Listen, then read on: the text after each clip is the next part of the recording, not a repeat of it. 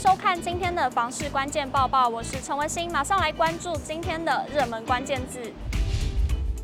今天的热门关键字：预售屋。内政部部屋汇报二十五日通过了平均地权条例三项执法，内政部也已经报请行政院核定平均地权条例修正案的施行日期，建议在七月一号上路。有关五项执法草案重点，司法人买受住宅许可制方面，内政部说，这次增订司法人买受住宅许可制，主要是应参考司法人原则上无居住的需求，为避免其短期买卖住宅来进行炒作，故修法管制。部分人士建议放宽建筑业者可以免经许可买受都更地区或都更单元范围的住宅，以加速都更的推动。内政部说，因该等地区还需要长时间整合。并于取得区内所有权人一定比例以上同意后，才会进到都更事业计划公展及审议阶段。因此，仍将维持采取需经许可取得方式，并受到五年不得移转等限制。坚决奖金办法方面，内政部说，为精准打击违规炒作，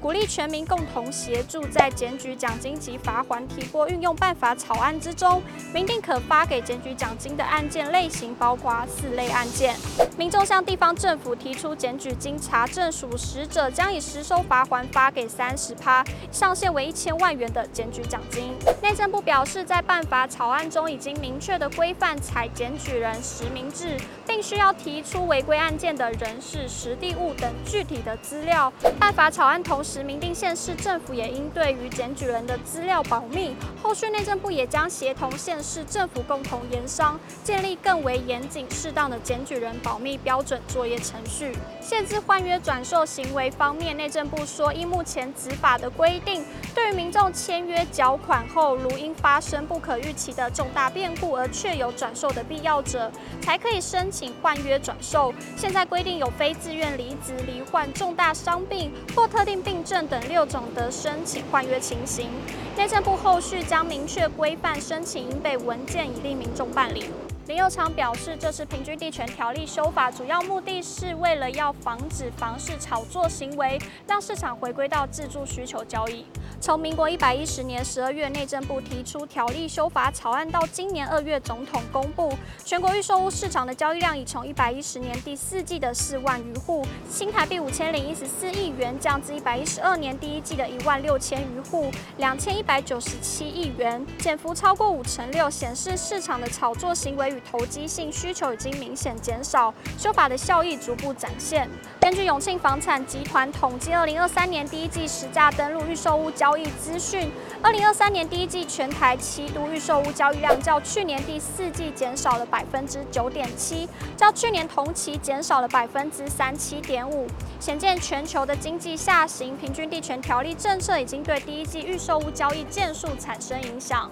观察二零二二第一季至二零二三年第一季预售屋交易量的变化，七都中除了台南、高雄预售屋交易量的年减幅较为和缓之外，其余台北、新北、桃园、新竹县市、台中五都预售屋的交易量大多呈现逐渐减少的趋势。二零二三年第一季年减幅高达百分之三十以上。永庆房屋延展中心副理陈金平也提醒，房市通常是量比价先行，交易量持续萎缩的状况之下，有望带动价格出现修正。考虑到去年住宅类建造核发数量高达十八万户，潜在新建案件数量仍然可观，必须留意未来新屋供给量大的区域可能累积大量的卖压。此外，平均地权条例修法上路之后，预售屋将以自用需求为主流，投资需求量减，也可能让余屋量持续的增加。因此，好地段、合理价格与符合市场需求的预售屋产品，才更有机会脱颖而出。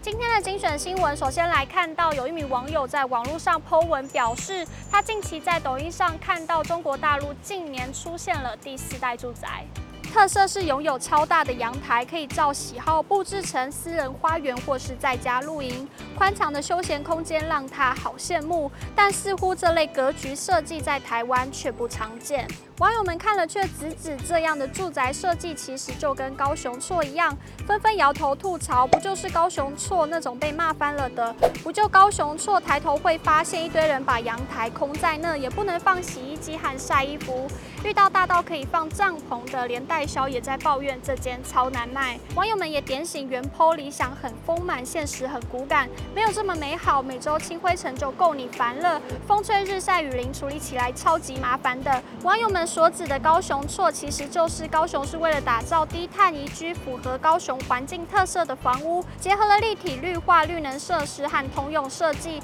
推出至今已约八年，不少新建案都采用高雄错设计。接着来看到金山医院人行道无障碍优化工程的最新动态。新北市金山医院旁公所养护之人行道设置至今已经二十余年，由于该处铺面老旧破损且无障碍空间不符合现行的法规，另有部分路幅近宽过窄等因素而影响到行人通行。为顾及来往就医民众通行方便，金山区公所将于一百一十二年六月进行人行道的改善工程，完工后可让居民有更舒适的通行环境。